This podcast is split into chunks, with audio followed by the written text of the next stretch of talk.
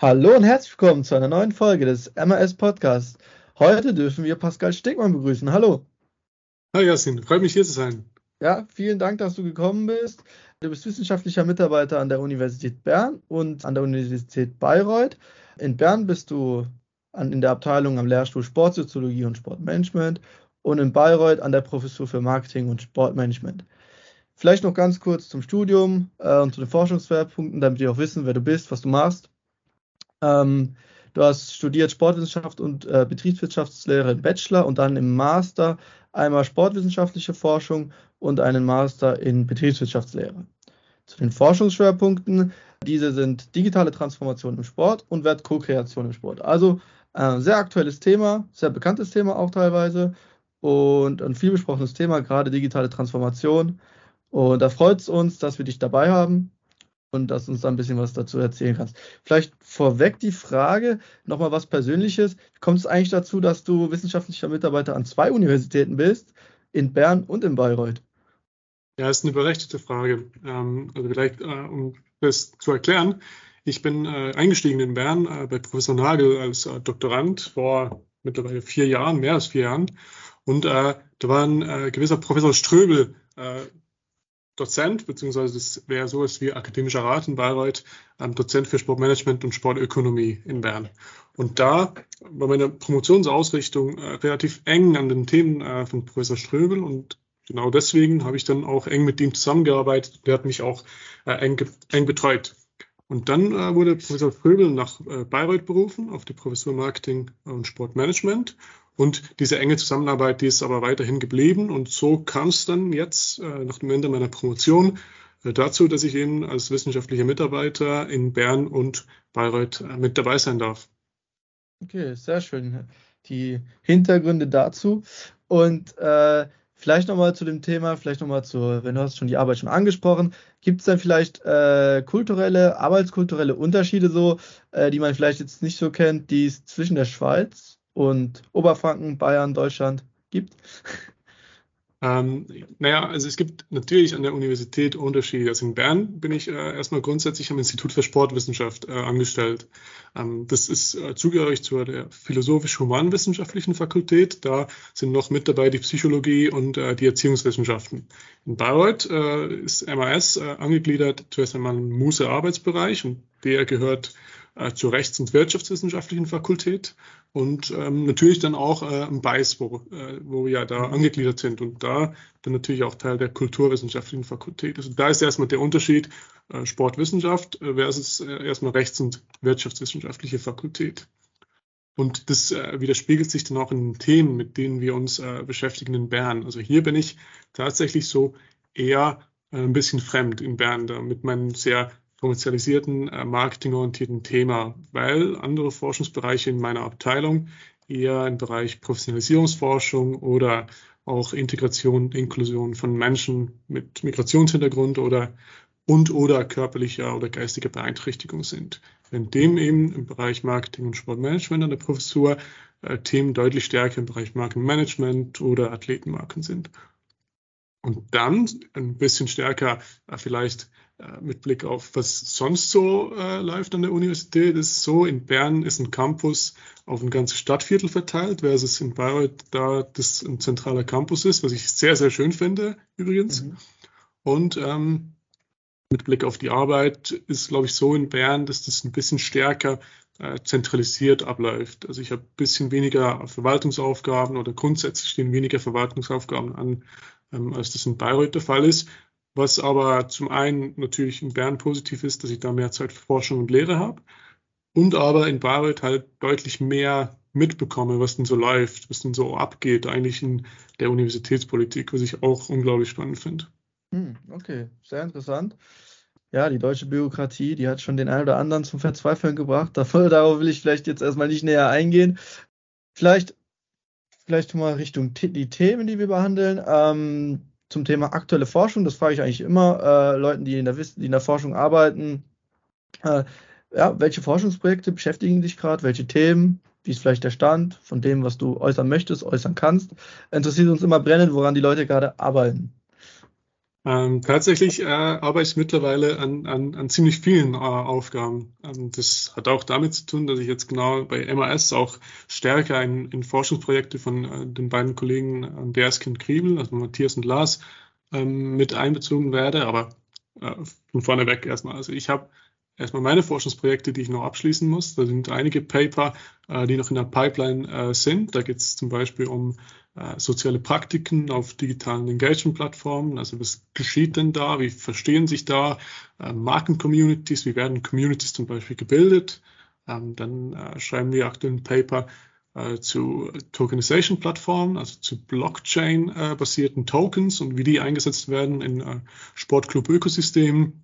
Und oder wir beschäftigen uns grundsätzlich auch mit dem sozialen Kontext aus einer sehr soziologischen, da dringt mein Berner Hintergrund durch, aus einer sehr soziologischen äh, Perspektive ähm, mit Blick auf Wert-Co-Kreation. Und dann, äh, wie angedeutet, ähm, bin ich mit Matthias Senderski äh, in Papern oder in Projekten integriert zum Thema äh, Empowerment von Human Brands oder zu Athletenaktivismus und mit Lars Kriebel ähm, beschäftige ich mich, beschäftige mich äh, mit Themen zum Thema Markenmanagement oder beschäftige mich, beschäftige ich mich mit Markenmanagement in Sport, Markenökosystem. Genau. Mhm. Und also sehr breit, ja. Ja, ja. ziemlich breit. Und äh, das ja. wäre so, was bis jetzt lief und zukünftig äh, stehen auch viele Dinge an, die wir ja aktuell am Plan sind. Und da geht es halt dann stärker um digitale Transformation in, innerhalb von Sportorganisationen, also mit Blick auf äh, Change Management Prozesse, mit Blick auf Organisationsentwicklung. Genau. Mhm. Sehr gut, sehr gut. Vielleicht wollen wir nochmal direkt auch in die, tiefer noch ins Thema einsteigen, in das Thema Wertkreation und digitale Transformation, ohne jetzt äh, zu sehr auf die Definition einzugehen äh, und einzugehen zu wollen, auch wenn es um das Verständnis der Kreation von Wert geht, wie die sich verändert hat. Aber grundsätzlich ist es ja eine äh, Ressourcenintegration von mehreren Akteuren, die es ermöglicht, dass äh, Werte oder Wert co-kreiert wird. Und das Thema digitale Transformation wird auch im Volksmund sehr oft auch auch in der Wissenschaft, auch in der Literatur ja sehr unterschiedlich benutzt. Also es gibt das Thema Digitalisierung oder das Thema Analog-Digital-Umsetzung oder das Thema Digitalisierung, also nur das Phänomen, äh, digitale Technologien zu benutzen. Aber digitale Transformation geht eben noch viel weiter. Eben, es ist ein radikaler, disruptiver Veränderungsprozess entlang verschiedenster Bereiche, Ökonomie, Gesellschaft, Politik, der eben durch den Einsatz von Informationstechnologien eingeleitet wird. Und jetzt habe ich mal so ein bisschen den groben Rahmen geschlossen um, oder die beiden Begriffe Weltkokreation und digitale Transformation definiert, somit wir auch ein bisschen eine Idee haben, worüber wir sprechen. Und vielleicht müsstest du uns ein Beispiel geben, wie zum Beispiel aus Sicht eines Fans, eines Sportkonsumenten oder anhand eines anderen Akteurs Werte im Sport ko-kreiert werden. Und gerade in Bezug auf die digitale Transformation, wie, wie hilft die denn da, äh, welche Rolle spielt die? Vielleicht, äh, welche Rolle spielt sie da auch als Enabler und Facilitator, ähm, als Ermöglicher und Erleichterer auf Deutsch? Also das würde uns mal interessieren, vielleicht mal so ein konkretes Beispiel, wie das aus Sicht eines Akteurs passiert. Ja, das kann ich äh, sehr gerne versuchen, das kann ich sehr gerne machen. Ich möchte vielleicht ähm, davor aber noch sagen, dass die digitale Transformation natürlich als Enabler oder als Facilitator äh, funktionieren kann, aber das nicht zwangsweise muss. Es gibt ganz, ganz viele Beispiele, die wir auch in unseren Studien gefunden haben, dass eben ganz, ganz viele äh, Aspekte der Wert-Co-Kreation teilweise auf, sogar auf physischen Plattformen besser ähm, oder leichter oder zielgerichteter umgesetzt werden können als auf digitalen Plattformen. Ähm. So ein äh, relativ simples Beispiel, wenn ein Fan jetzt auch über digitale Tools, über digitale Möglichkeiten zum Beispiel Wert co-kreieren kann, ist relativ nah angelegt an das, was passiert, wenn man im Stadion ist und äh, in die äh, Fanblock-Kurve reinschaut und die da singen und die da irgendwie Choreografien machen, was auch immer. Da gibt es zum Beispiel beim äh, Schlittschuhclub Bern, Bern, das ist der lokale Eishockey-Club hier äh, in Bern, äh, da gibt es zum Beispiel sowas wie orchestrierte Smartphone-Lichtshows. Also mhm. da können halt die Fans, die da teilnehmen wollen, über die App ihr Smartphone in die Luft heben und dann wird es orchestriert, zentral orchestriert über Bluetooth, ähm, wie dann da Licht äh, angelassen oder wieder ausgeschalten wird. Und das sieht dann halt in der Gesamtheit äh, der Gruppe, die da teilnimmt, ziemlich, äh, ziemlich cool aus, wenn man da im Stadion drin sitzt und das sieht. Das wäre so ein einfaches, ein typisches Beispiel. Was, glaube ich, ähm, hervorge hervorgehoben werden sollte an der digitalen Transformation, ist einfach die Einzigartigkeit mit der Geschwindigkeit, mit der Skalierung, mit der Reichweite und der Dichte, wie Wert co-kreiert werden kann. Also das Beispiel, wenn es darum geht, Emotionen aufzubauen, wenn es darum geht, Emotionen vor einem, im Vorfeld eines Spiels zum Beispiel zu schüren, dann sind halt soziale Medien zum Beispiel, also digitale Plattformen, unglaublich wertvoll, um eine Reichweite zu erreichen oder eine Community, eine Gruppe zu erreichen in der Geschwindigkeit, in der das sonst gar nicht möglich ist. Ähnliches geht zum Beispiel darum, wenn soziale Normen und Regeln kommuniziert werden. Also wenn halt in die Community kommentiert wird, naja, Rassismus wird bei uns im Stadion nicht toleriert zum Beispiel. Das geschieht oftmals eben über soziale Medien. Und wenn sich dann äh, die Community dran hält, wenn eben Fans sich dran halten, dann wird sowas wie äh, In-Group Community Zugehörigkeit zum Beispiel äh, kreiert. Und so wird halt ein Zusammenhalt zum Beispiel in der Gruppe äh, aufgebaut. Das wären äh, so typische Möglichkeiten, die über soziale Medien passieren, aber mittlerweile sind ja soziale Medien nicht mehr die Interaktionsplattformen, wie sie das früher mal waren, sondern heute ist es viel stärker oder sind es viel verstärkter auch einseitige Kommunikationskanäle und viel stärker ins Zentrum rücken zum Beispiel sowas wie Fan-Apps oder Tokenization-Plattformen. Tokenization-Plattformen äh, wie Socios, sowas eine mhm. bekannte Tokenization-Plattform, wo eben Token-Holder von Clubs beispielsweise über gewisse Entscheidungen ihres Clubs mitbestimmen können und so natürlich auch einen Beitrag, einen ko-kreativen Beitrag leisten. Hm. Und vielleicht, ja, das ist ja ein sehr interessantes Thema. Vielleicht, äh, auch wenn du vielleicht zu einem anderen Thema eher was hast, äh, welche Herausforderungen äh, oder Möglichkeiten? Hast du schon ein bisschen angedeutet, aber vielleicht nochmal konkret aus äh, der Management-Perspektive, welche Herausforderungen geben sich da? Und welche Chancen? Also als Herausforderung kann man mal ganz grundsätzlich festhalten, dass durch die Berieselung an Informationen, die es gibt über äh, digitale Plattformen, über das Internet ganz grundsätzlich, äh, dass da einfach Kundinnen und Kunden viel weniger engaged sind gegenüber Marken, gegenüber Sportmarken auch. Und dann äh, im Zuge dessen können man auch oder können wir auch in der Literatur äh, beobachten, naja, dass Kunden ihr Sportkonsumverhalten verändern und bedeutend weniger bereit sind, live im Stadion vor Ort Spiele zu verfolgen und deutlich stärker sich für Highlights oder Behind the Scenes äh, und so weiter interessieren. Also das sind so grundsätzliche Aspekte, die man da mal beobachten kann. Und daraus könnte man schließen oder kann man schließen, dass Kundinnen auch erstmal anspruchsvoller werden. Genau, das sind so mal grundsätzliche Herausforderungen. Also man kann nicht einfach mehr nur Kunden einfach bespielen, sondern die wollen etwas, äh, die wollen etwas dafür kriegen. Die wollen etwas dafür kriegen, dass sie sich engagieren und was für den Club machen. Und dann äh, kommen natürlich auch Themen mit dazu, wie ethisch-rechtliche Themen, also halt äh, Datenschutz, Datenschutz, Privatsphäre, was mittlerweile auch gesetzlich äh, über GDPR oder CCPA ähm, äh, klar geregelt werden.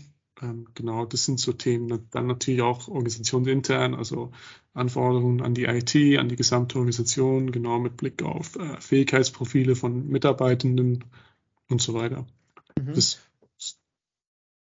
und äh, vielleicht nochmal eine, eine Chance, vielleicht nochmal, welche Chancen entwickeln sich, vielleicht mal eine und vielleicht schon mal einen Ausblick wagen, äh, wie geht es denn weiter mit der digitalen Transformation der Weltkokreation?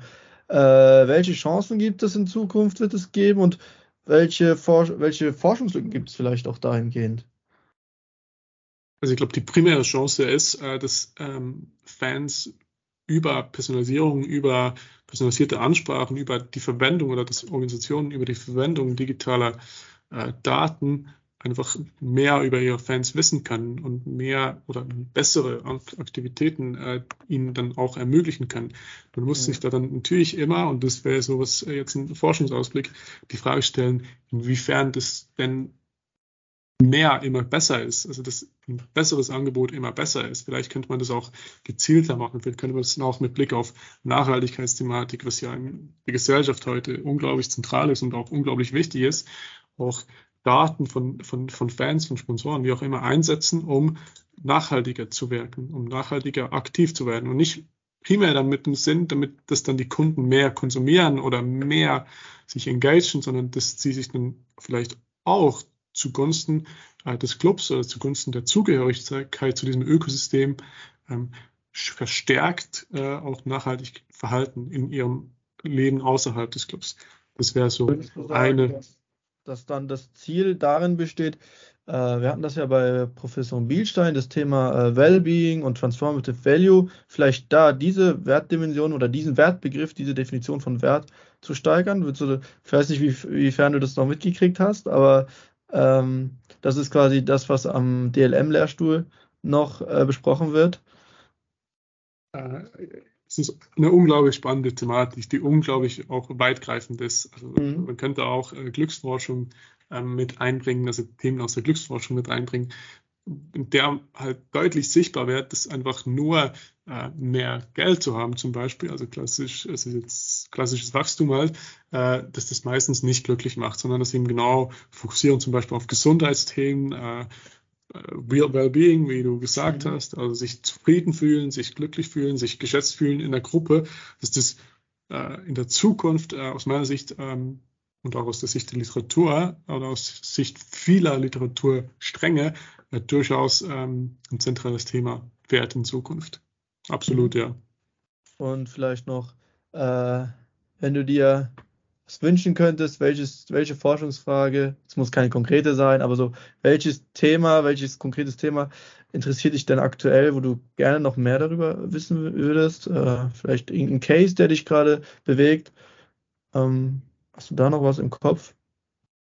Ja, nicht einen spezifischen Case, aber ich glaube, was ganz grundsätzlich spannend wäre, ist sowas wie das Verständnis von, von Netzwerk-Governance in so einem äh, Sportclub-Ökosystem. Also wie denn jetzt erstmal Plattformen äh, miteinander ab, oder aufeinander abgestimmt werden sollten und äh, orchestriert werden sollten und wie dann zusätzlich quasi Akteure in dem, innerhalb dieses Ökosystems über diese Plattformen äh, orchestriert werden können und koordiniert werden können aus einer sehr stark managementgetriebenen Perspektive.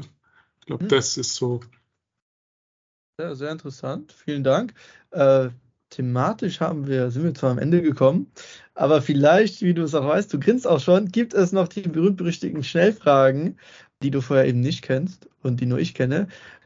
Du kennst das Prinzip, bist du bereit? Bin ready, ja. Ready. Also ich steige ganz langsam ein. Äh, Eishockey oder Fußball? Eishockey. SC Bern oder Nashville Predators? Ja, schon SC Bern, auch wenn äh, Roman Josi äh, eine riesige Berner Legende bei Nashville spielt. Sehr schön. Praxis oder Forschung? Forschung. Forschung, eindeutig. Äh, Schweiz oder Deutschland? Ja, das ist eine einfache Frage. Schweiz. Aber ich schätze äh, Deutschland auch sehr und Bayreuth auch sehr. Und Übernachtung im Hotelbett oder auf dem Fußboden? Hotelbett. Ja, dann vielen Dank äh, und äh, vielen Dank für die, für die Auskünfte. Vielen Dank an die Zuhörer. Und dann hören wir uns vielleicht in einem anderen Format nochmal wieder. Vielen Dank. Vielen Dank dir.